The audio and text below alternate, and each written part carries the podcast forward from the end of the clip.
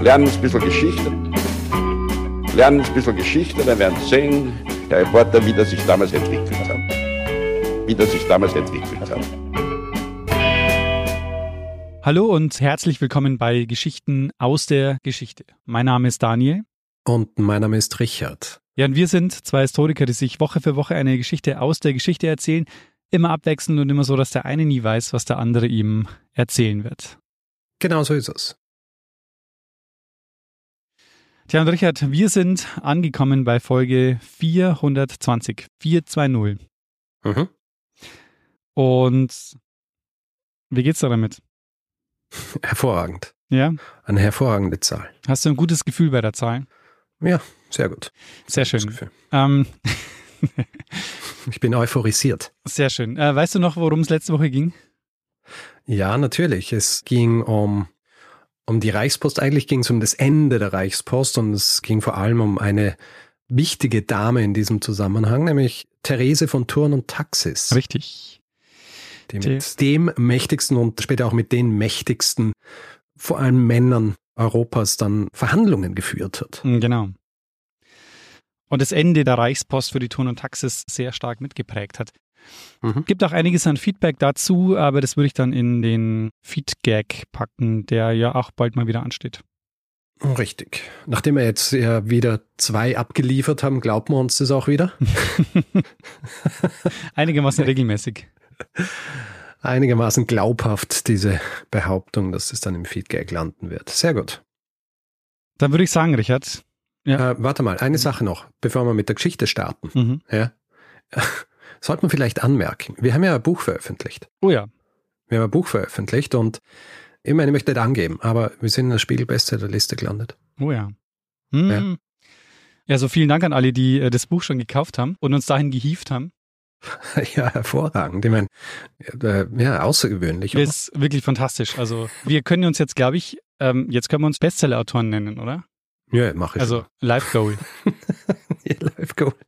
Weil das kann uns niemand mehr nehmen. Ja. Äh, jetzt äh, einmal passiert, äh, kann man es nicht mehr zurücknehmen. Fantastisch. Und die neue Auflage hat jetzt auch schon so einen Sticker, so einen Rechtseller-Sticker. Ja. Oh man. Äh, ja, ja, fantastisch. Ich weiß eigentlich gar nicht, was ich dazu sagen soll, weil es ist so außergewöhnlich. Ja, absolut. Also vielen herzlichen Dank und wir hoffen, äh, wer auch immer dieses Buch schon erworben hat, hat Freude damit. Und wir haben natürlich auch vor, mit euch zu feiern, und zwar dann während der Tour, die jetzt dann im Oktober und im November losgeht. Genau. Also wer sich hier Tickets äh, besorgt, äh, für einige Locations gibt's noch Tickets. Ähm, ja, wird dann mit uns gemeinsam ähm, feiern können. Ganz genau. Und wer sein Exemplar signiert haben will, hat da natürlich auch dann Gelegenheit. So ist es. Gut, dann jetzt äh, weiter mit dem üblichen Programm. Jawohl, mach mal die Pflichtaufgabe. Das war die, Die Pflichtaufgabe. Das ist alles Kühe hier. Ja?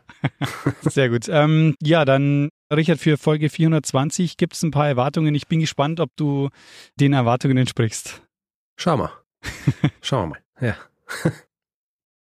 Daniel, wir springen zum 2. Oktober 1937, als in Denver im US-Bundesstaat Colorado ein Mann namens Samuel R. Caldwell festgenommen wird.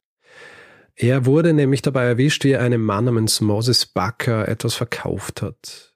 Die Sache ist die, Samuel Caldwell, ein Farmarbeiter, 58 Jahre alt, der weiß in diesem Moment höchstwahrscheinlich noch nicht einmal, dass er etwas Illegales gemacht hat. Mhm. Weil dieses Gesetz, das diese Transaktion unterbinden soll, das war erst einen Tag vorher, am 1. Oktober 1937 in Kraft getreten. Mhm. Caldwell wird schließlich verurteilt zu vier Jahren Zwangsarbeit im Bundesgefängnis Leavenworth im Bundesstaat Kansas und auch sein Käufer Moses Bucker wird zu 18 Monaten verurteilt. Das Gesetz, gegen das die beiden höchstwahrscheinlich unwissend verstoßen hatten, war eigentlich ein Steuergesetz. Nur dieses Gesetz war tatsächlich nicht in Kraft getreten, um für Einnahmen zu sorgen. Die Steuer, die fällig gewesen wäre, wäre nämlich exorbitant hoch gewesen. Mhm. Tatsächlich war es ein Gesetz, das das Verhalten der Menschen kontrollieren sollte. Im Grund war es ein Verbot. Mhm.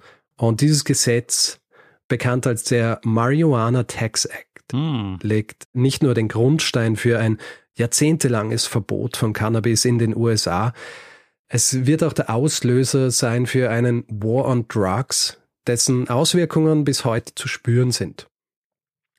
Wer war aber der Architekt hinter diesem harten Vorgehen? Wer treibt das voran und sorgt dafür, dass unzählige Menschen wie Caldwell ins Visier geraten? Dieser Mann, ein US-amerikanischer Beamter, stand im Zentrum eines der umstrittensten Feldzüge der amerikanischen Geschichte. Ein Mann, dessen Name untrennbar mit der Drogenbekämpfung zu Beginn des 20. Jahrhunderts in den USA verknüpft ist. Es ist Harry J. Anslinger.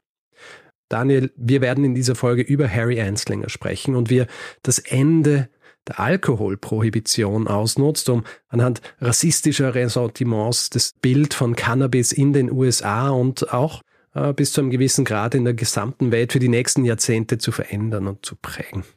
Hm, fantastisch, Richard. Also du hast tatsächlich die Erwartungen oder du erfüllst, glaube ich, die Erwartungen vieler, die uns zuhören. Hm. Na, werden wir am Schluss noch drüber sprechen, warum eigentlich? warum eigentlich gerade jetzt? Stimmt, aber ähm, spannend, weil ich weiß ehrlich gesagt so ziemlich nichts über diese Geschichte. Also ich weiß auch mhm. nicht, warum es irgendwann verboten wurde, beziehungsweise bis wann es erlaubt war ähm, mhm. und auch diese Verbotswelle dann, also war es in Europa zum Beispiel zu dem Zeitpunkt schon verboten oder kam das dann aus den USA? Werden wir noch drüber sprechen. Ah, alles klar, sehr gut. Dann mhm. äh, lehne ich mich mal zurück. Sehr gut. Bevor wir jetzt aber an den Anfang des 20. Jahrhunderts springen, beziehungsweise in die 30er Jahre, lass mich vor noch ein bisschen drüber sprechen, woher Cannabis kommt und vor allem, wie lang es schon eine Kulturpflanze ist. Ja, es ist eine, es ist eine sehr reiche Geschichte. Jetzt habe ich gedacht, bevor wir anfangen, ich habe mal was vorbereitet. Man könnte wahrscheinlich nichts mehr vortragen. sehr gut. Es ist eine sehr reiche Geschichte, deswegen aus Zeitgründen ist es jetzt hier nur ein kleiner Abriss. Und vielleicht vorher noch ein bisschen was zur einer Begriffserklärung. Ja. Also du kennst ja Hanf, die Bezeichnung Hanf und Cannabis. Beide bezeichnen die Pflanze Cannabis sativa, aber die Verwendung und die Züchtung unterscheiden sich erheblich. Also Hanf wird traditionell als Kulturpflanze für industrielle Zwecke angebaut. Mhm. Ja. Der geringe Gehalt an Tetrahydrocannabinol, auch bekannt als THC, was der Hauptwirkstoff ist, der einen Rauschzustand auslöst, macht den Hanf nicht psychoaktiv. Mhm. Ja, zur leichteren Unterscheidung und weil das auch umgangssprachlich oft so gehandhabt wird, werde ich in dieser Folge über Hanf sprechen, wenn es diese industriell genutzte Kulturpflanze ist und über Cannabis, wenn es sich um die, um die psychoaktive Pflanze handelt, ja, mhm. also die, die einen Rauschzustand auslösen kann.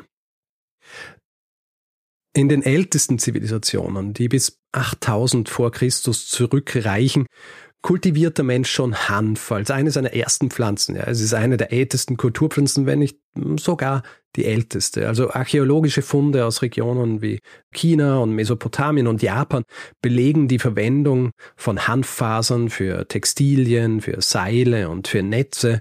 Es gibt zum Beispiel Zeugnisse früher Nutzung dieser Textilien aus China, die über 6000 Jahre alt sind. Mhm. Im Mittelalter, also circa 500 bis 1500, nimmt Hanf in Europa zum Beispiel eine zentrale Stellung ein. Ja, also diese Fasern dienen zur auch dort Herstellung von Seilen, Segeln, robusten Textilien und Hanfsamen werden als Nahrung und auch zur, zur Ölgewinnung genutzt. Mhm. In der Zeit der Renaissance und der frühen Neuzeit erfährt Hanf dann so eine weltweite Verbreitung, also ausgehend von Europa. War natürlich schon in Indien und in China und in Japan und so weiter, aber Entdecker und die Kolonisatoren, die bringen dann Hanfsamen in die neu entdeckten Gebiete. Ja, also Kolonien, zum Beispiel Jamestown in Nordamerika, erkennen hier auch, dass Hanf ein, ein wertvoller Wirtschaftsfaktor ist. Und Hanfpapier erlangt große Bedeutung dient unter anderem auch zur Fertigung einer der frühen Versionen der amerikanischen Unabhängigkeitserklärung. Hm, die ist auf Hanfpapier gedruckt. Richtig. Und weißt du was noch? 1455 auf Hanf gedruckt wurde. War die erste Bibel. Die Gutenberg-Bibel. Hm, ja. Echt? Hanfpapier, interessant. Hanfpapier. Und sag mal, Hanf ist dann offenbar ein Gewächs, das so ziemlich überall wächst. Es wächst ziemlich gut, mhm. ja. ziemlich gut. Überall. Also überall nicht, aber ja. es ähm, ist relativ leicht anzubauen. Parallel zur industriellen Nutzung dieses Hanfs hat aber auch diese psychoaktive Cannabispflanze eine lange Tradition. Vielleicht hier jetzt kurz erklärt, welche Substanz das eigentlich ist, die diese, diese berauschende Wirkung hervorruft. Ja. Es ist im Grunde eine Harzsubstanz, die von der Pflanze abgesondert wird, die sich um die Blüten herum und in einem gewissen Maß auch in den unteren Teilen der Pflanze befinden, die tatsächliche Substanz im Harz, die für diese berauschende Wirkung der Pflanze verantwortlich ist, ist die vorhin schon erwähnte Chemikalie namens THC oder um ganz genau zu sein Delta-9-Tetrahydrocannabinol. Mhm. In sehr heißen Klimazonen wie in äh, Indien und in Nordafrika, da wird so viel Harz produziert, dass die Pflanze so aussieht, als wäre sie mit so einem klebrigen Tau bedeckt, äh, selbst in der prallen Sonne.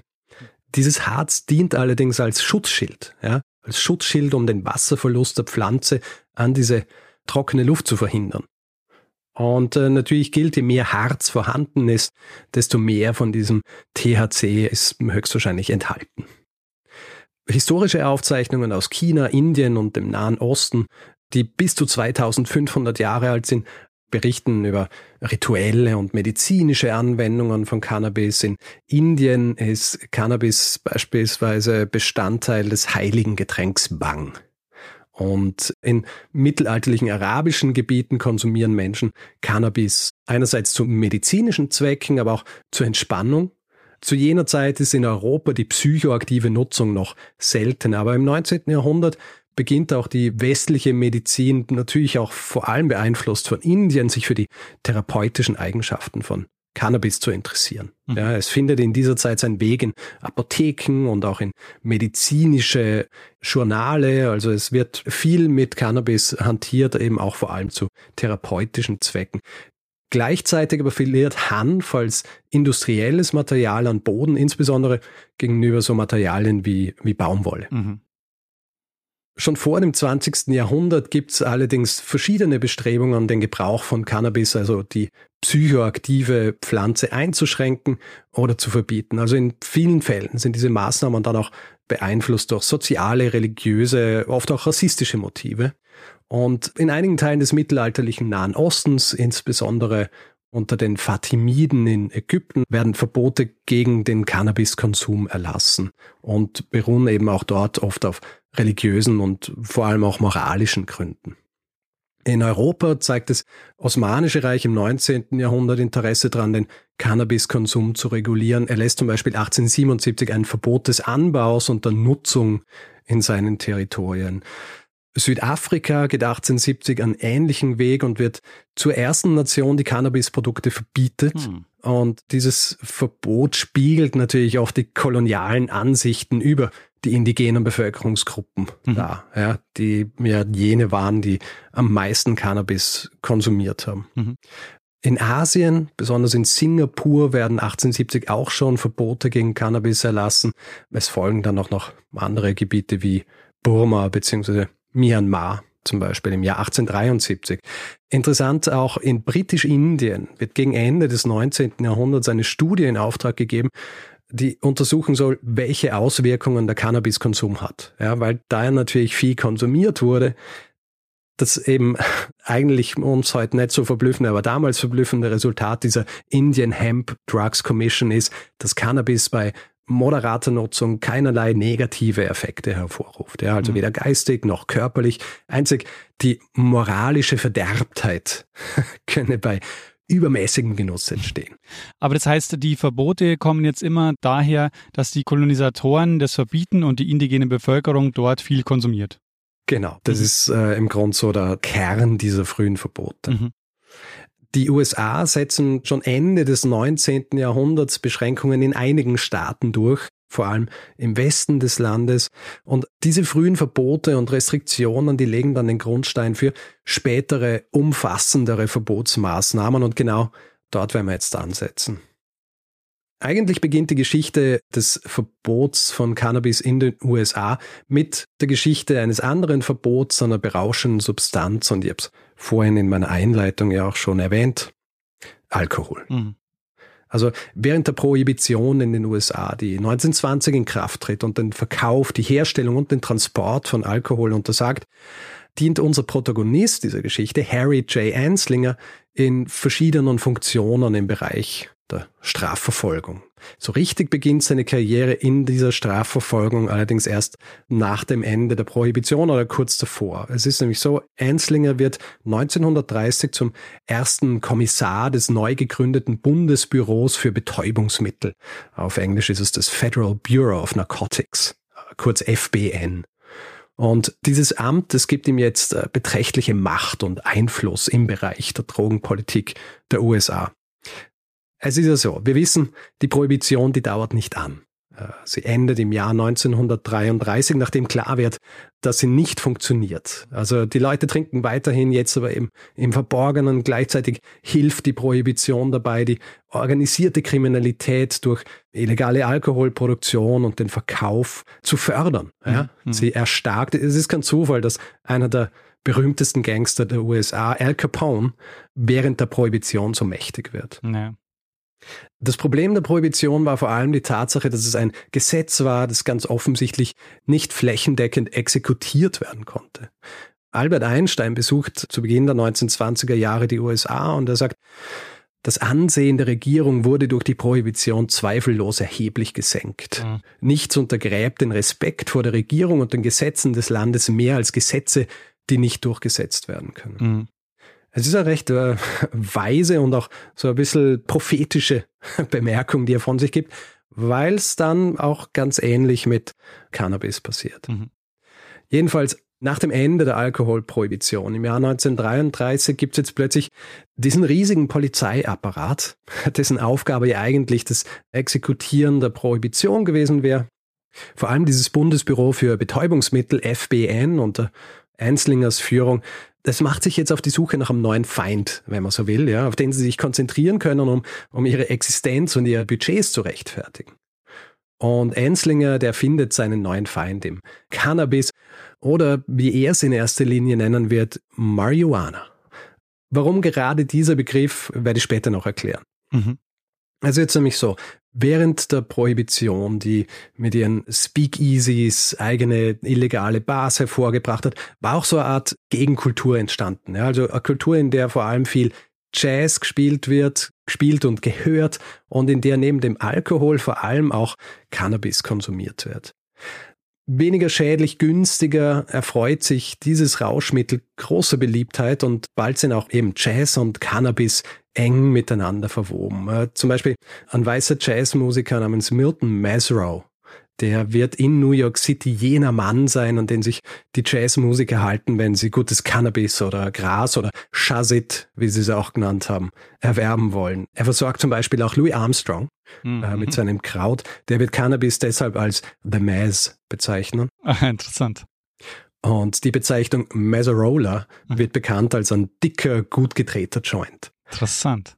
Jede Menge Jazz-Songs dieser Zeit feiern auch Cannabis und seine Wirkung. Also zum Beispiel Bessie Smiths Gimme a Reefer. Mhm. Und Reefer ist eben ein weiteres Wort für Cannabis. Oder Ella Fitzgerald mit ihrem Song When I Get Low, I Get High. Mhm. Und für viele dieser Jazz-Künstlerinnen und Künstler wirkt Cannabis auch auf ihre Musik. Ja? Also sie experimentieren unter dem Einfluss und produzieren damit eben so diesen, diese neuesten Sounds der Zeit. Gleichzeitig wirkt dieser Konsum in diesem Umfeld auch so ein bisschen identitätsstiftend. Ja? Mhm. Also es gibt so diese, diese Phrase light up and be somebody. Mhm. Zu einer Zeit, als noch immer Segregation in den USA herrscht, also unterschiedliche Behandlung von Schwarzen und Weißen und auch Ausgrenzung von Schwarzen aus vielen Bereichen des öffentlichen Lebens, da wirkt sich das nicht zuletzt durch die Popularisierung des Jazz auch unter der weißen Bevölkerung wie soll ich sagen, so ein bisschen als eine prophetische Entwicklung dessen aus, was dann drei Jahrzehnte später tatsächlich passieren soll. Ja, also die, die Desegregation. Mhm. Aber ähm, zu der Zeit, jetzt ist ja der Konsum noch legal und der Verkauf. In den meisten Bundesstaaten ist es noch erlaubt, aber eben zehn Bundesstaaten haben es zu jener Zeit schon eingeschränkt mhm. oder, oder verboten. Mhm. Aber in New York City zum Beispiel ist es noch erlaubt. Vielleicht ein Mini-Exkurs, weil das Ganze, die Verwendung von Cannabis, das ist nicht äh, nur auf die USA beschränkt, sondern auch in Europa wird in der Zeit vor allem auch von Intellektuellen und Künstlerinnen und Künstlern Cannabis konsumiert, schon auch angestoßen durch, durch den Jazz. Ja? Also der Jazz bringt es auch nach Europa. Äh, zum Beispiel der französische Surrealist äh, Jean Cocteau, der experimentiert damit, aber auch in Deutschland. Zum Beispiel die dadaistische Künstlerin Elsa von Freitag-Loringhofen, die ist oft auf den Tanzböden Berlins anzutreffen, wo sie aus großen Pfeifen Cannabis raucht. Aber auch Walter Benjamin, der Philosoph und Kritiker, der experimentiert schon ab 1927 mit Cannabis. Und er hat auch große Hoffnungen für das soziale Potenzial von Cannabis. Er sieht darin so Art soziale Medizin, die die Menschen von ihrem Leben so ein bisschen ablenken soll, auch so vom Kapitalismus und diesen Dingen. Die, die sie entspannter macht. ja, entspannter. ja, ich meine, die meisten Rauschmittel haben diesen Sinn und Zweck, ja. Naja, ja, wobei bei Alkohol sagt man ja schon, dass der auch viel aggressiv macht. Ja, ja, eh. Das ist eine Nebenwirkung, ja. ja. Aber grundsätzlich wird er nicht konsumiert, damit man aggressiv nee, wird. Ja, stimmt, ja. ja. Sondern weil man damit verbindet, dass man eventuell dann irgendwie entfleuchen kann, dem Alltag. In den USA ist es aber nicht nur der Jazz, der den Konsum des Cannabis vorantreibt. Also als Milton Mesrow, dieser Jazzmusiker, der dann so quasi eine der zentralen Figuren in New York City wird, was Cannabis angeht. Als der 1929 nach New York City kommt, ist es ja das Jahr des großen Börsenkrachs. Ja, und der dann nicht nur die USA, sondern die ganze Welt in eine Wirtschaftskrise stürzen wird. Und diese Great Depression, die folgen wird. Die wird tausende Menschen, hunderttausende Menschen arbeits- und oft auch wohnungslos machen und viele von ihnen suchen dann ihre tägliche Mahlzeit bei diesen Soup Kitchens, wo sie zumindest eine Mahlzeit pro Tag kriegen, die im ganzen Land aufgemacht werden. Und die stehen dann hier in langen Reihen. Und es ist vor allem im Norden so, dass hier jetzt vor allem arme weiße Menschen gemeinsam mit schwarzen und auch mexikanischen Einwanderern zusammenkommen. Und was hier eben auch konsumiert wird, ist Cannabis, weil es eben ein weitaus günstigeres und auch körperlich weniger toxisches Rauschmittel als Alkohol ist. Mhm. Und es sind genau jene Menschengruppen, die für Harry Anslinger jetzt den Ausweg aus seiner eigenen persönlichen Misere darstellen sollen.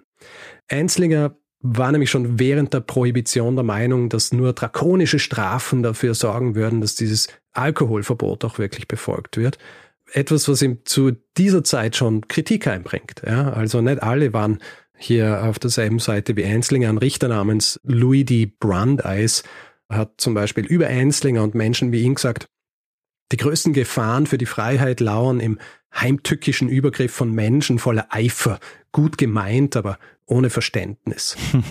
und es ist das Jahr 1934, also ein Jahr nachdem die Prohibition zu Ende geht, dass sich Enslinger ernsthaft Cannabis widmet, als nämlich auch klar wird, dass es sehr schlecht um seine Agency steht, also dieses Federal Bureau of Narcotics, weil die Great Depression, also die Krise, die Wirtschaftskrise, die wirkt sich auch auf die Steuereinnahmen aus. Das Budget für sein Bureau wird massiv gekürzt und seine eigene Abteilung ist kurz davor, eingestampft zu werden. Und er erkennt jetzt, dass Cannabis sein Problem lösen kann. Er beginnt jetzt nicht nur den US Congress davon zu überzeugen, dass Cannabis das Kraut des Teufels sei, sondern vor allem auch die amerikanische Öffentlichkeit. Es gibt ein Zitat von ihm, wenn das abscheuliche Monster Frankenstein dem abscheulichen Monster Marihuana von Angesicht zu Angesicht gegenüberstünde, würde es vor Schrecktod umfallen. Hm.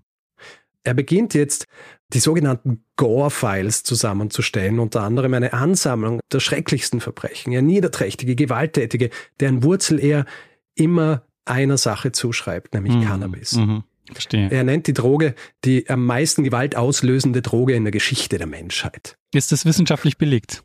Werden wir noch drüber sprechen. Werden wir noch drüber sprechen, aber kleiner Spoiler, nein, mhm. natürlich nicht. Laut ihm ist es eine abhängig machende, tödliche Droge, die ihre Konsumentinnen und Konsumenten versklavt und sie zu völlig verrückten Kriminellen macht. Und die Medien des Landes stürzen sich natürlich drauf, verbreiten jetzt Schauermeldungen, die von Einslinger gefüttert werden an sie, ja, über die neuesten Gewalttaten vermeintlich cannabisabhängiger Verbrecher. Und Einslinger selber, er reist durchs Land, er schürt jetzt Begeisterung für seine Sache in Reden vor, vor Abstinenzorganisationen, vor religiösen Gruppen und vor Bürgervereinen. Priester oder Prediger, die ohnehin gern so über, über Höllenfeuer predigen, die lassen sich von ihm ohne Umschweife instrumentalisieren, um die Konsumentinnen und Konsumenten als die ärgsten Sünder darzustellen. Die wahrscheinlich wichtigste Schützenhilfe in seiner Kampagne erhält Enslinger aber von niemand Geringerem als William Randolph Hearst. Kennst du vielleicht Verleger, ein Media Tycoon seiner Zeit, der auch schon in der Vergangenheit nicht davor zurückgeschreckt war, seine Zeitungen für politische Zwecke zu missbrauchen. Er hilft zum Beispiel im Jahr 1898 dabei, die USA in einen Krieg gegen Spanien zu führen. Wir haben bisher noch nichts über ihn gemacht, aber Hearst war jemand, der absolut kein Problem damit gehabt hat, völlig aus der Luft gegriffene Geschichten zu verbreiten, Dinge bis zur Unkenntlichkeit aufzubauschen und äh, im Grunde jegliche journalistische Sorgfalt hintanzustellen, wenn es darum ging, Zeitungen zu verkaufen und auch seine eigene Macht zu erweitern und auszuüben. Mhm. Das ist ein Umstand, der dieser Art Journalismus den Terminus Yellow Journalism verliehen hat. Ja, basierend einerseits auf der Farbe der Zeitungen im gelben Papier, aber auch am Comicstrip, der in seinen Zeitungen veröffentlicht wurde. Ah. Der The Yellow Kid geheißen hat. Ich glaube, wir hatten das schon mal kurz erwähnt und zwar in der Folge über. Vielleicht in meiner Folge über diese vermeintliche Panik der Außerirdischen? Nee, es ging bei, das war eine Folge von mir, wo es um eine Nordpol-Expedition ging, die USS Jeannette. Mhm. Ähm, die hat nämlich, glaube ich, also da gibt es einen Verleger, der das bezahlt. Ich glaube, das ist der New York Herald. Und mhm. da habe ich das, glaube ich, kurz erwähnt. Aha, okay. Gut, also du kennst sie aus. Ja, nicht wirklich. Auf jeden Fall, Anslinger gemeinsam mit Hearst verbreitet jetzt vor allem dieses Narrativ, dass Cannabis eine Droge der mexikanischen Einwanderer ist. Mhm. Ja? Was direkt in die sozialen Spannungen der Zeit, vor allem während der Great Depression, also der Weltwirtschaftskrise, spielt. Einerseits, weil es eben diese xenophoben Ressentiments gegen mexikanische Einwanderer nochmal unterstützt aber auch, weil es direkt in dieses Argument spielt, dass die, die Mexikaner diejenigen sind, die der weißen Bevölkerung der USA die Arbeitsplätze wegnehmen, jetzt wo sie ohnehin sehr rar sind, während dieser Great Depression. Mhm. Und gleichzeitig sieht Enslinger mit einem potenziellen Cannabisverbot auch die Chance, vor allem diese Gruppe zu überwachen und zu kontrollieren. Mhm. Und du fragst dich vielleicht, das habe ich bisher immer nur von Cannabis gesprochen habe, aber nie von Marihuana. Und das liegt vor allem daran, dass das jene Bezeichnung war, die unter den mexikanischen Einwanderern verwendet wurde. Und Anslinger jetzt immer diese Bezeichnung verwendet, um Cannabis also als jene Droge festzumachen, die vor allem von den mexikanischen Einwanderern konsumiert wird. Hm, verstehe. Bis okay. zu dem Zeitpunkt haben die meisten Menschen Cannabis nicht unter diesem Namen gekannt die von Hearst unterstützte Kampagne und Hearst verfügt über unzählige Zeitungen, mehrere Radiosender und sogar ein eigenes Filmstudio. Diese Kampagne ist auch ein Grund, weshalb dann im Laufe der 1930er Jahre mehr als zwei Millionen Mexikanerinnen und Mexikaner deportiert werden. Hm. Menschen, die erst in den 1920er Jahren als Arbeiterinnen und Arbeiter für die boomende Wirtschaft der USA mit offenen Armen empfangen worden sind. Mhm. Aber Enslinger hat auch noch andere Minderheiten im Visier. Im Jahr 1936 lässt er verlautbaren, dass 50 Prozent aller Gewaltverbrechen in jenen Bezirken stattfinden, die von Mexikanern, Griechen, Türken, Filipinos, Spaniern und Schwarzen bewohnt würden. Das ist ein, ein Zitat von ihm. Und beinahe all diese Gewaltverbrechen, die führt er auf Cannabis zurück. Das heißt, obwohl in diesen Zeitungen in erster Linie über Drogenmissbrauch und Kriminalität in diesen Überschriften geschrieben wird, der Subtext ist immer eindeutig, hier geht es um Rassismus. Mhm. Ja. Enslinger belässt es aber nicht dabei. Ein weiteres Schreckgespenst des weißen Amerikas wird jetzt von ihm ausgeschlachtet. Er behauptet jetzt nämlich, dass Cannabis auch für sexuellen Kontakt zwischen weißen Frauen und nicht weißen Männern sorgen wird. Mhm. Das ist für das Publikum Einslingers und auch Hearsts eine der schlimmsten Vorstellungen. Und natürlich dürfen auch die Kinder nicht fehlen. Ja, also dort sieht Enslinger auch eine große Gefahr durch den Konsum von Cannabis, also vor allem bei der Jugend. Es gibt ein Zitat von ihm, da sagt er, wie viele Morde, Selbstmorde, Raubüberfälle, kriminelle Angriffe, Überfälle, Einbrüche und Taten manischer Wahnsinnigkeit es jedes Jahr verursacht, insbesondere unter den jungen Menschen, das kann nur vermutet werden. er kann nur vermuten. Stellt auch viele Vermutungen an, mhm. ja, weil er hat keine Belege dafür. Aber die Frage ist ja, wieso verfängt es so? Weil ich meine, das, man könnte ihm ja damals auch schon Fakten entgegenhalten und sagen, das ist Quatsch. Wir werden gleich sehen, was Fakten da anrichten können. Ah, verstehe. Okay. Nämlich wenig.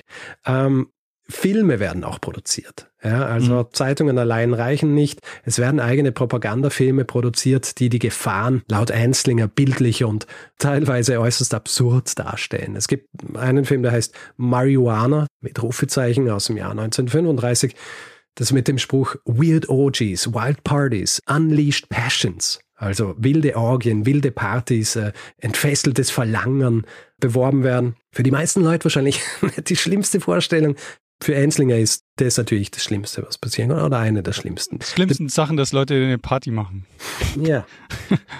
Der berühmteste Film aus dieser Zeit ist allerdings Reefer Madness, mhm. der ursprünglich im Jahr 1936 unter dem Namen Tell Your Children veröffentlicht wird und eigentlich von einer äh, so einer Kirchenvereinigung produziert wird. Der wird dann aufgekauft von einem Exploitation Filmemacher, der dann noch so eigene Szenen dazuschneidet und umschneidet, um es noch plakativer zu machen. Heute, also damals an den Kinokassen gefloppt, aber heute ist es so eine Art Satire-Klassiker, ja, weil eben die Darstellung der Auswirkungen von Cannabis völlig überzeichnet sind.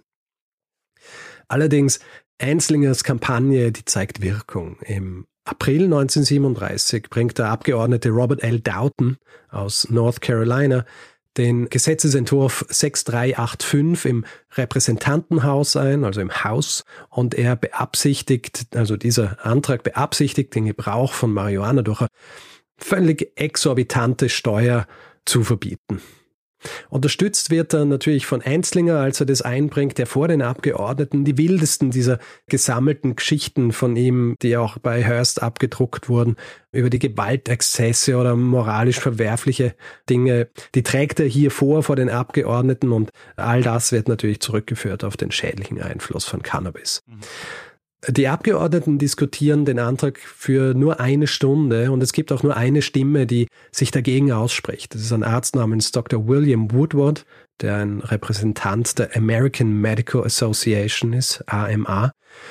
Und der schenkt den Behauptungen Einslingers keinen Glauben, weil er ist ein Wissenschaftler. Ja. Er sagt auch, dass Cannabis tatsächlich in der Vergangenheit gute medizinische Wirkung gezeigt hat. Ja? Und diese Behauptungen der Gewaltexzesse, die sind wissenschaftlich nicht belegbar.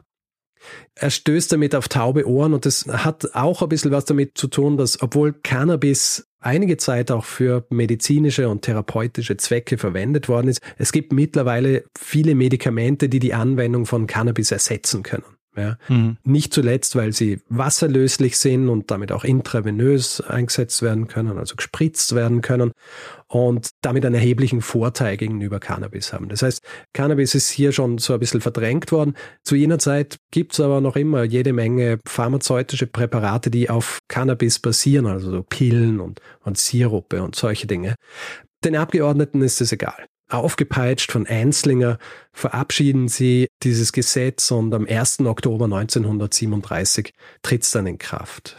Cannabis inklusive Hanf auch ist jetzt in den USA effektiv verboten.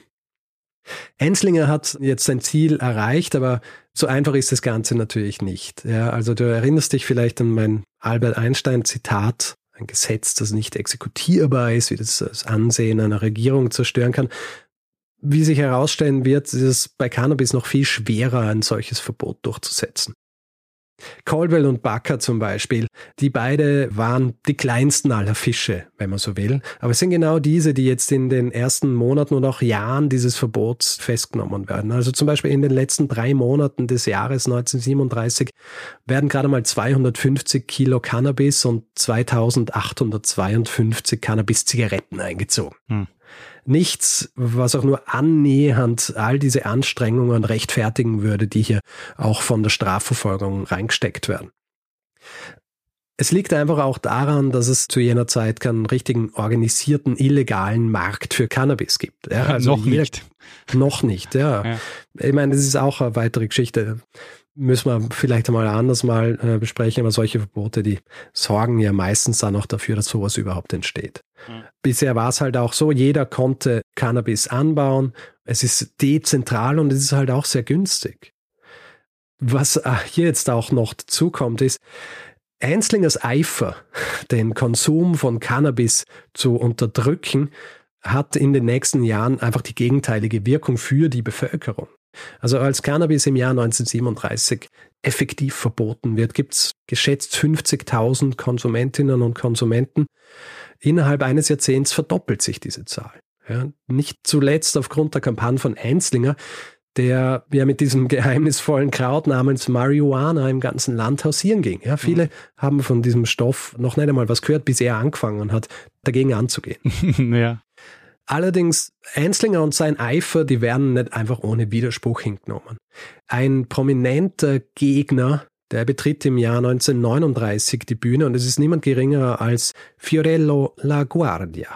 Mm. Den du mhm. kennst als den Bürgermeister von New York City. Ja. 1934 ist er Bürgermeister von New York City und wer uns aufmerksam hört, der kennt ihn vielleicht noch aus deiner Folge über die Artischockenkriege. Ja, sehr gut. GAG 344.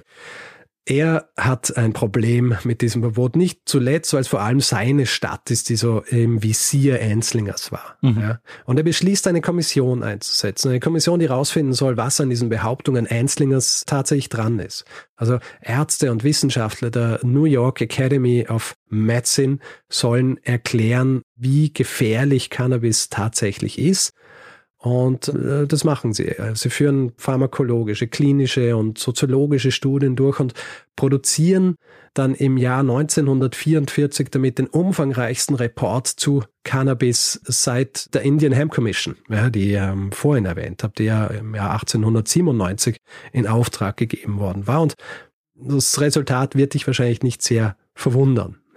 Hm. Zum ersten sagen sie, dass Cannabis zu Unrecht als ein Narkotikum bezeichnet wird. Ja, unter dem wird es gelistet in den USA, weil das ein potenziell tödlicher Stoff ist, der durchs Unterdrücken von Hirnfunktionen Sensibilität reduziert.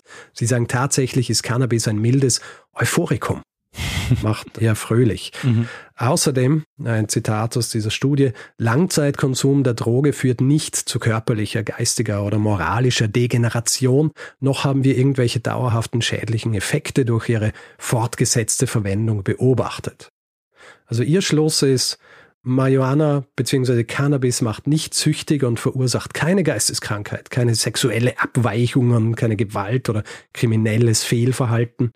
Außerdem sei es auch nicht als Einstiegsdroge zu klassifizieren. Mhm. Und Sie empfehlen sogar, Cannabis in Zukunft vor allem in Bezug auf seine therapeutischen Zwecke weiter zu untersuchen.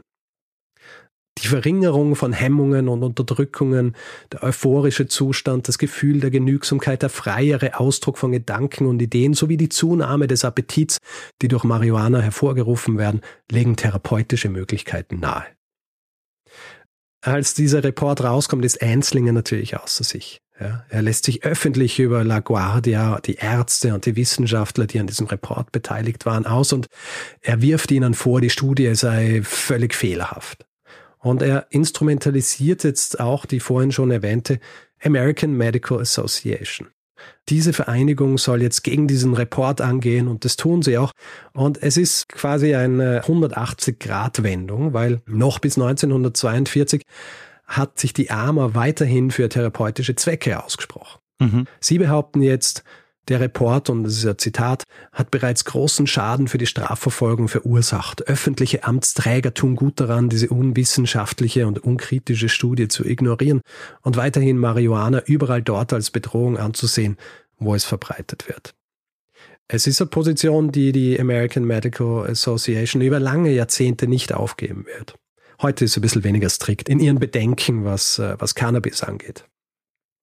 Außerdem erhält Einslinger Unterstützung von den Pharmafirmen und ihrer Vereinigung nicht zuletzt, weil die Lizenzen für Opiate, auf die die angewiesen sind, direkt von der Behörde Einslingers vergeben wird. Mhm. Und mit diesen beiden mächtigen Organisationen im Rücken kann Einslinger die Debatte und auch die Gesetze über die nächsten Jahre beeinflussen. Im Jahr 1951 verabschiedet der Kongress das Box-Gesetz, das die Strafen für alle Drogenstraftaten erhöht und für Marihuana- und Heroinverstöße dieselbe Mindeststrafe festlegt. Zwei bis fünf Jahre Gefängnis für Erstbesitz und was hier noch erschwerend dazu kommt, Wiederholungstäter werden von der Möglichkeit einer Bewährung ausgeschlossen. Hm. Ja, wahnsinnig drakonisch, wenn man bedenkt, dass Vergewaltiger und Mörder zu jener Zeit Bewährung erhalten haben können.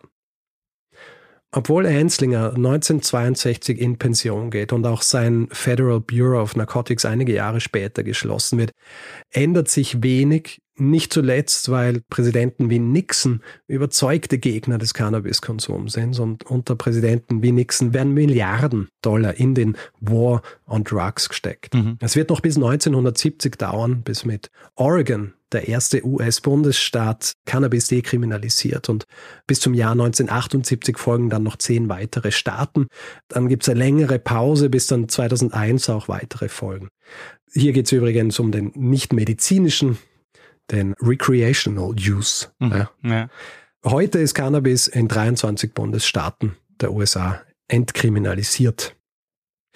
Vielleicht noch äh, jetzt zum Schluss ein Mythos, in Bezug auf diese Kampagne von Enslinger in einem Buch namens The Emperor Wears No Clothes mhm. von Jack einem Cannabis-Advokaten, das im Jahr 1985 veröffentlicht wird. Da wird behauptet, dass Hearst und auch Dupont, also die, die Nylon entwickelt haben, dass Hearst und Dupont vor allem deshalb Unterstützer Einslingers waren, weil sie wirtschaftliches Interesse daran hätten, dass Hanf nicht weiterhin angebaut und verarbeitet wird. Ja.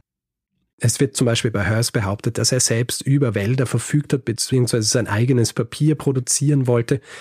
Tatsächlich hat er kurze Zeit sowas gehabt, so ein Papierunternehmen, aber er gibt diesen Plan auch schnell auf und tatsächlich sah er keine Konkurrenz in Hanf, wenn Hanfpapier tatsächlich viel günstiger gewesen wäre als als das herkömmliche Papier, dann hätte er eigentlich kein Problem damit haben sollen, weil er hat wahnsinnig viele Zeitungen gehabt, mhm. die ja viel Papier benötigen. Mhm. Und es ist auch so, in den 40er Jahren wird das Verbot von Hanf schon wieder zurückgenommen. Ja, also die industrielle Verwendung von Hanf ist ab den 40er Jahren schon wieder erlaubt und sogar erwünscht, weil die USA viel Material für Kleidung und Seile und anderes brauchen, und zwar für den Zweiten Weltkrieg. Mhm.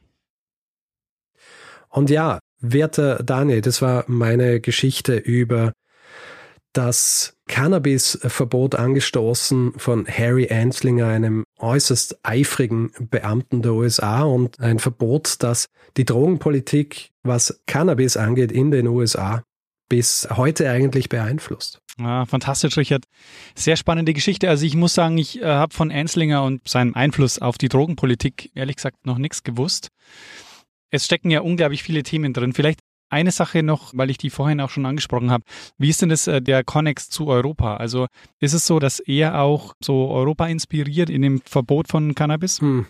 Naja, Verbote in Europa. Also er beeinflusst sicher damit Europa, aber es, es ist interessant, es gibt nämlich, wenn du dir so ein bisschen populär historische äh, Filme oder auch Texte anschaust über Anslinger, mhm. da wird zum Beispiel auch behauptet, dass Anslinger dann fast federführend war als Vertreter der USA, als im Jahr 1961 eine große UN-Resolution verabschiedet wird, wo effektiv Cannabis auf der ganzen Welt verboten wird. Mhm. Äh, interessanterweise ist aber gerade das Gegenteil der Fall gewesen. Also Enslinger war zwar öfter mal Vertreter der USA bei solchen internationalen Dingen, aber gerade was diese was diese Resolution angeht, hat er große Probleme damit gehabt, weil die seine eigene Macht ziemlich beschnitten hat und auch beschnitten hat. Ja. Ein Jahr später geht er dann in Pension. Also er hat sicher einen Einfluss gehabt, weil Leute natürlich auch in die USA geschaut haben, aber was jetzt wirklich diesen Einfluss auf solche Bestimmungen angeht, ein bisschen weniger. Mhm. Ja. Ja, man, sehr interessant finde ich ja die Geschichte, dass er im Grunde genommen ja versucht, was Neues zu finden, nachdem die Prohibition und das Verbot von Alkohol gescheitert ist, aber er noch diese Behörde hatte, die irgendwie ja was anderes tun musste. Ja. Ich meine, das Ding ist halt, ähm, es wäre höchstwahrscheinlich nicht einmal nötig gewesen, diese große Kampagne zu fahren, weil die Stimmung ohnehin gegen Cannabis gegangen ist, nachdem eh schon zehn Bundesstaaten Cannabis verboten haben. Mhm. Und deswegen also diese Kampagne war eben auch vor allem eine Kampagne gegen Minderheiten und eine Kampagne gegen die mexikanischen Einwanderer in den USA. Ja. Naja, das finde ich ja auch sehr spannend, dass es wirklich diesen direkten Konnex hat zwischen, man nutzt eigentlich dieses Verbot gar nicht so sehr, um die Sache zu verbieten, sondern mehr, um eine soziale Kontrolle auszuüben. Ja, natürlich. Ja. Also darum ist es ihm ja auch gegangen. Also es war ein großer moralischer ähm, Beweggrund, der ihn dazu gebracht hat, sich hier als den, als den großen Drogenzar aufzuspähen. Ja was mir nicht so bewusst war, war diese Verbindung zwischen dem Jazz und dem Cannabis. Mhm. Und weil du hast ja auch gesagt, das ist identitätsstiftend. Und das ist im Grunde ja bei jeder Droge oder bei, bei jedem Rauschmittel so. Also mir ist dann später eingefallen, dass naja. du zum Beispiel gesagt hast, 1970 ist es zum ersten Mal in Oregon, glaube ich, wieder legalisiert worden. Da hast ja. du dann ja die 68er, mit denen das ja auch sehr stark verbunden ist, mhm. Cannabiskonsum. Aber du hast ja auch anderen Konsum, keine Ahnung, so die koksenden Werber. Mhm. Also man hat so bestimmte Gruppen, mit denen denen man diese Drogen oder Rauschmittel dann immer verbindet. Ja. Oder auch Alkohol. Ja. Ich meine, äh, schauen wir da an, wir waren ja neulich mal auf der Wiesen gemeinsam, wie, wie identitätsstiftend da Bier ist. Oh ja. Bei Alkohol auf jeden Fall. Ja, ich meine, das ist ja auch einer der Gründe, warum Alkohol so weiterhin so ein beliebtes Rauschmittel ist, obwohl hier die negativen Eigenschaften sehr offensichtlich sind. Ja. Und die Auswirkungen. Und ja, also das ist ja auch Teil dieser absurden Diskussion um Cannabis, dass wäre Cannabis das gewesen, was ursprünglich legal gewesen wäre und dann wäre der Alkohol kommen. Ich äh, bin mir ziemlich sicher, dass Alkohol heutzutage nicht erlaubt wäre. Ja. Das finde ich auch einen guten Punkt, weil man sieht an der Geschichte ja sehr gut, dass es ja nicht um eine faktenbasierte Einschätzung geht, sondern es ja. geht im Grunde darum, man will so eine Lenkungsfunktion ausüben. Mhm als Staat. Worauf ich eigentlich hinaus wollte, ist die Frage, warum macht man eigentlich eine Drogenpolitik? Also warum hat der Staat ein Interesse dran, das einzuschränken? Wieso sagt er nicht einfach, ja, Leute, wenn ihr Spaß haben wollt, dann habt Spaß? Naja, das ist halt, geht halt um die Volksgesundheit. Ja. Geht ja natürlich auch darum, man möchte eine relativ gesunde Bevölkerung haben und äh, Drogen. Drogen können sehr schädlich sein, ja, so wie Alkohol auch schädlich sein kann. Und dann tut man natürlich viel dazu, um das irgendwie einzuschränken. Ja, aber genau das ist der Punkt. Wenn du sagst, es geht um eine Volksgesundheit, dann würde man doch mhm. das verbieten, wo man sagt, ähm, also was ja dann am Ende verbieten ist das, was am wenigsten schädlich ist. Das meine ich. Das ist doch, das ja, ist doch ja. seltsam. Ich meine, das, ja, das ist sehr seltsam. das ist sehr seltsam und das ist, glaube ich, auch eine, eine der prominentesten Diskussionen in dem ganzen Zusammenhang. Naja. Jetzt war es ja auch so, Richard, wir haben ja, ah, das habe ich äh, auch mitbekommen, weil schon lange klar war, dass die 420 vor der Tür steht, also die Folge 420. Und ähm, es gab einige Hinweise von Leuten, die gesagt haben, ihr müsst unbedingt was zum Thema Cannabis machen. Und mhm. ähm, warum ist das eigentlich so? Ähm, es ist so, weil 420 oder wie es richtig ausgesprochen wird, auf Englisch 420 oder 420, äh, das ist so ein bisschen Code für Cannabiskonsum. äh, ich habe das nachgeschaut. Ich lese das jetzt einfach vor, wie es auf Wikipedia beschrieben wird, warum das so heißt. Mhm. Also bei solchen Dingen gibt es dann auch immer wieder Streitigkeiten, was jetzt tatsächlich der Grund ist. Aber die, die Geschichte ist angeblich so. Eine Gruppe in San Rafael, Kalifornien, die sich selbst The Waldos nannte, benutzte den Begriff im Zusammenhang mit dem Plan, im Herbst 1971 nach einer aufgegebenen Cannabisplantage zu suchen. Nachdem die Mitglieder der Gruppierung in den Besitz einer Schatzkarte des ursprünglichen Anbaus gelangt waren, machten sie eine Statue von Louis Pasteur auf dem Gelände der San Rafael High School als Ort und 4.20 oder 4.20 Uhr nachmittags als Zeit für ihr Treffen aus. Ah. Die Waldos gaben daher ihrem Plan den Codenamen 420 Louis. Nach mehreren fehlgeschlagenen Versuchen, die Plantage zu finden, wurde diese Phrase später zu 420 abgekürzt und entwickelte sich schließlich zu einem allgemeinen Codewort für das Rauchen von Marihuana. Und es gibt dann auch Widerspruch. Äh, Mike Edison behauptet, dass Stephen Hager bei der Zeitschrift High Times dafür verantwortlich war, dass diese Geschichte über die Waldos zu ihren kultähnlichen Extremen geführt und alle anderen Geschichten über den Ursprung des Begriffs unterdrückt wurden. Mhm. Hager schrieb einen Artikel, in dem er 420 als die gesellschaftlich akzeptierte Tageszeit für den Cannabiskonsum forderte. Er schreibt die frühe Verbreitung des Begriffs den Anhängern der Deadheads zu, die ebenfalls Bezüge zur Stadt San Rafael aufweisen. Also Deadheads sind die Fans von uh, The Grateful Dead. Mhm, verstehe. Und auf jeden Fall, einige unserer Hörerinnen und Hörer kennen diese kodifizierte Bezeichnung mhm. und haben deswegen gefragt, ob man nicht eventuell Erfolge über Hanf oder Cannabis oder eben auch diese Geschichte, die ich gerade erzählt habe, machen wollen. Interessant. 420 ist also wirklich eine Uhrzeit. Ähm, ja. Statt Nachmittagstee gibt es also einen Nachmittagsrausch. Hm. Richtig. Sehr gut. Ja. Ich lese mal vor, von wem ich in letzter Zeit diese Hinweise, äh, den Hinweis erhalten habe. Ja. Äh, Mara, Benjamin, David. David hat sogar noch einen Reminder geschickt, dass ich es ja nicht vergesse. äh, Dennis, Alexander und Stefan. Ich hoffe, ich habe jetzt niemanden vergessen. Sehr gut. Ja, fantastisch. Vielen Dank, Richard. Äh, sehr gern. Vielleicht so ein bisschen zur Literatur noch. Es ist natürlich viel geschrieben worden über äh, Cannabis, auch vor allem über diese frühen Verbote. Mhm. Es gibt von Isaac Campos Homegrown Marijuana and the Origins of Mexico's War on Drugs, wo es in erster Linie um Mexiko geht, aber es auch einen kurzen Abriss gibt über äh, diese Zeit in den USA. Dann gibt es von Martin A. Lee Smoke Signals, A Social History of Marijuana, Medical, Recreational and Scientific aus dem Jahr 2012. Und Johann Hari hat geschrieben Chasing the Scream. Gibt es vor allem auch um die Art und Weise, wie die Jazzsängerin Billie Holiday mit reingezogen worden ist in diese in diesen Feldzug von Einslinger. Mhm. Habe ich jetzt ausnahmsweise, weil das ist eine, eine ganz eigene Geschichte. Also Billie Holiday wäre als eigenes Thema auch noch sehr interessant. Verstehe. Deswegen habe ich mich da jetzt zurückgehalten. sehr gut. Dann äh, kommt es bei der äh, Folge 880 ja, 800, 840 natürlich, 840. 840, achso, ja. Schau mal. In, äh, das wäre dann in weiteren acht Jahren. Genau. Gut, ich notiere es mir. Sehr gut. Mach da mal einen Reminder. Gut. Äh, wie schaut es eigentlich aus in Österreich? Wie ist da die Gesetzeslage im Moment?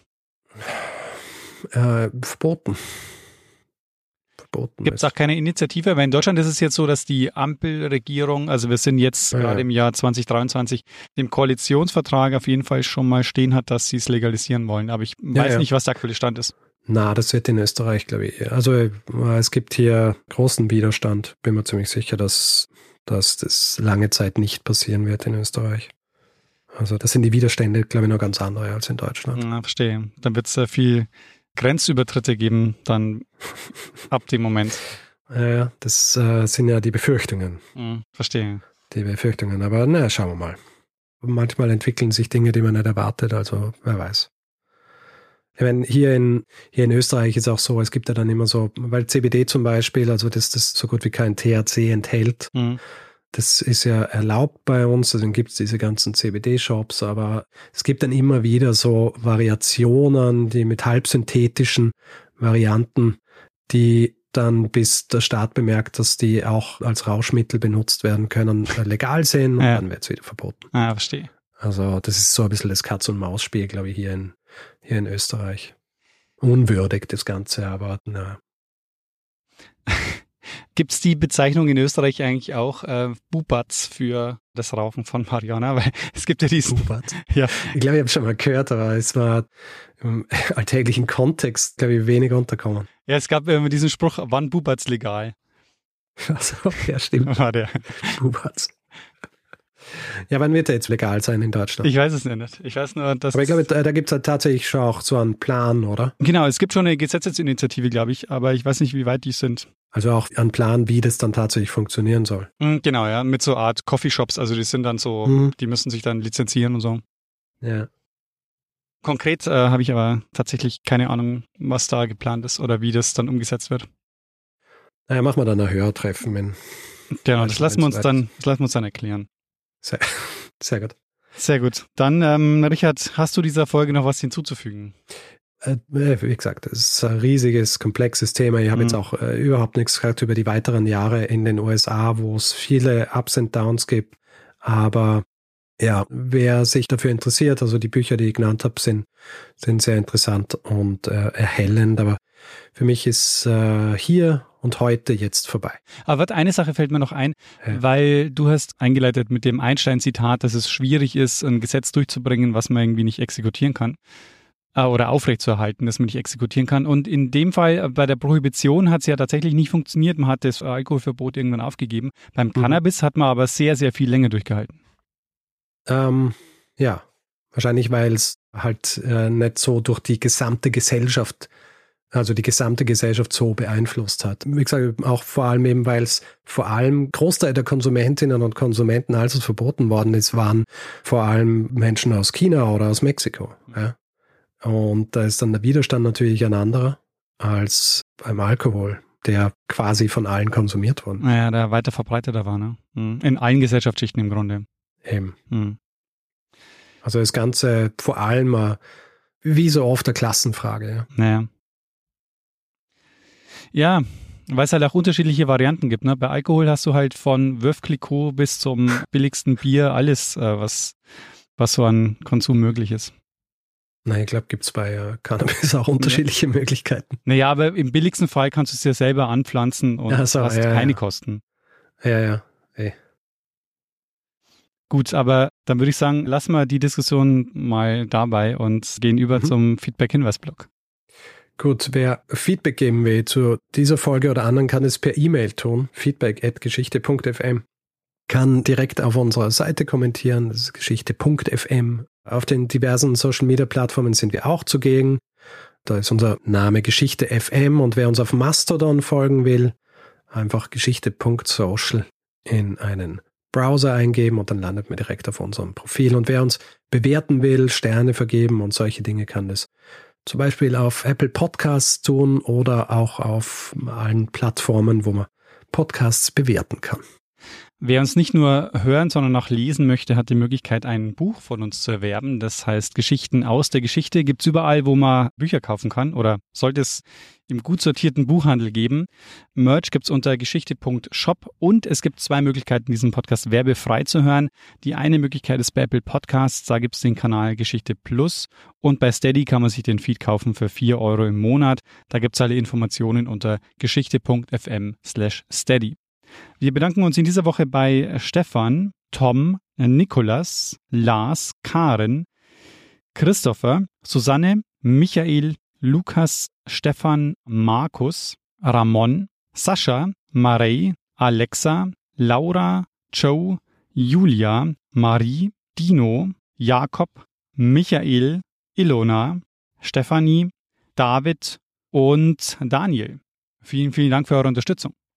Ja, vielen herzlichen Dank. Und vielen Dank auch an Lene Kiebel fürs Schneiden dieser Folge. Sehr gut, Dann würde ich sagen, machen wir doch das, was wir immer machen und geben dem einen das letzte Wort. Der es immer hat.